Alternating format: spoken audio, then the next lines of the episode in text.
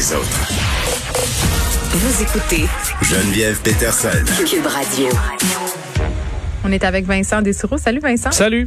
Hey, je disais euh, qu'on essaye de se requinquer euh, pour le week-end. Bon, que le fait euh, de parler des morts de la COVID, ça va réussir à nous plonger dans un état mental plus positif, mais quand même, il faut le souligner, c'est triste, mais on a franchi le cap des 2 millions de morts et je me rappelle encore, on était ensemble l'année dernière lorsqu'on a franchi le cap du million, puis c'était déjà surréaliste de se dire ça. Oui, c'était euh, le 28 septembre, donc on était effectivement au printemps euh, où c'est neuf mois après le premier décès confirmé, Ouais. on annonçait un million de morts.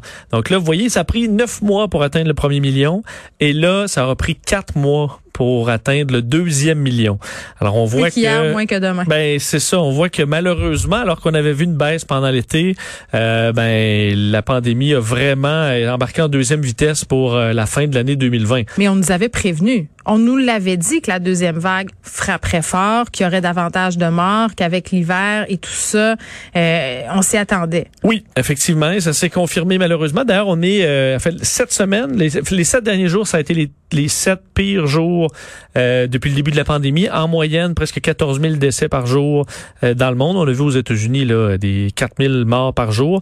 Euh, donc les pays les plus touchés, ben, États-Unis, c'est le plus touché évidemment, presque 400 000 morts et ça monte très vite. Le Brésil, 200 000, l'Inde est troisième, 150 000, euh, le Mexique, le Royaume-Uni et l'Italie. Et juste ces six pays-là, c'est euh, la moitié des décès dans le monde. Donc euh, les pays qui ont vraiment goûté là, Des ça pays, a qui ont, monté des, pays qui très ont des, vite. des pays qui ont des dirigeants euh, qui sont pas tellement euh, en acquaintance Ben, avec les recommandations de santé publique par rapport à la COVID. Hein? C'est sûr Brésil, que, écoute, les États-Unis et le Brésil en premier, donc clairement deux chefs qui se ressemblent un peu. Et qui disaient qu'ils porteraient jamais le masque, qu'ils seraient pas vaccinés. L'Inde, ensuite, il faut dire que c'est une population qui est gigantesque. c'est assez chaotique, ça, hein. ça, euh, je veux dire, par rapport à la population, c'est peut-être moins, euh, mo- moins important. Ouais. Euh, Mexique, ils l'ont échappé quand même beaucoup aussi. Royaume-Uni, évidemment, on en a beaucoup parlé. Et l'Italie, surtout pendant la première vague, quoi, qui regoute encore énormément en ce moment. Et il faut rappeler, tout ça est une estimation euh, partielle là, du nombre de décès réels. Bien entendu. Euh, le vrai chiffre est probablement, euh, malheureusement, bien au-delà.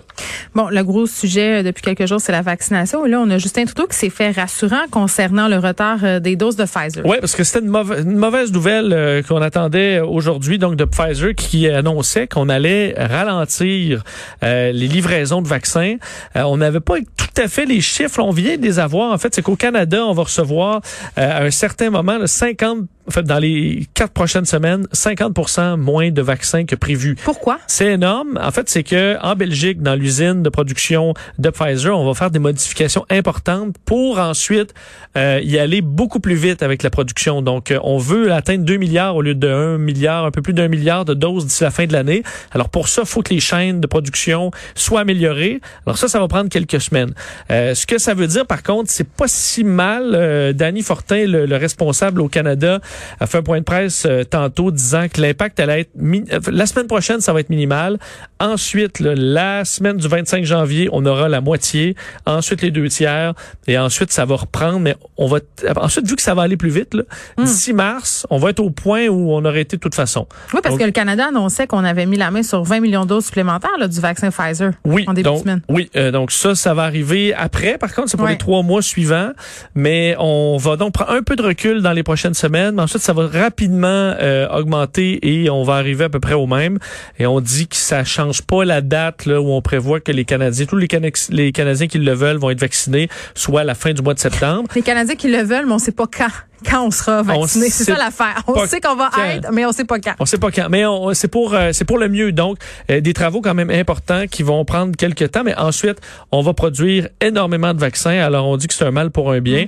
Euh, évidemment, là, tout le monde va se réajuster un peu. Alors les campagnes de vaccination vont devoir euh, se ralentir pendant quelques temps, mais vont reprendre euh, par la suite. Dis-moi, Vincent, hier, on se parlait un peu euh, des tests rapides, euh, les fameux tests salivaires. Là, là euh, Premier ministre Justin Trudeau qui s- quand même laisse entendre que le Québec serait peut-être un peu trop prudent avec ses tests rapides. Mais effectivement, euh, d'ailleurs. Ils euh, veulent qu'on les utilise. Mais on a, c'est que dé- dépendamment des dossiers, des fois, t'as le, t'as le Canada a l'air plus, plus- moins Ouais. prudent ou plus Il y prudent. a beaucoup d'ostinage, hein? Oui, pour les, mais je pense que pour les tests rapides, clairement, on commence à comprendre au gouvernement du Québec que là, on va falloir qu'on les, euh, qu'on les déploie, parce Ils qu'effectivement, veulent pas les déployer dans les écoles. Moi, c'est ça qui me renverse. Tu as fait raison. Est-ce que des, mais des fois, on regarde ça de l'extérieur. Est-ce que là, il y a le pers faut du personnel aussi? Oui, oui. Là, on euh, est gérant d'estrade, c'est barre, il y a une mais. opération quand même compliquée. Mais si ailleurs, on est capable de les utiliser euh, de façon efficace, faut pas s'en priver. faut utiliser tous les outils qu'on a. Au pire, je peux, tu peux euh, donner une formation, là, je pense, pour utiliser ça sans Ah, moi, donnez-moi toutes les formations pour que je m'auto-teste. Avec le nombre d'enfants que j'ai, il va falloir que je fasse des tests. Mais de euh, faut que ça débloque les, euh, les tests rapides, mais je pense que ça va arriver vite. Merci euh, Vincent, merci aussi à toute l'équipe. Fred Mockel à la recherche, Sébastien Lapierre à la mise en onde, Luc Fortin, Maud Boutet. Merci à vous aussi les auditeurs d'être là. On se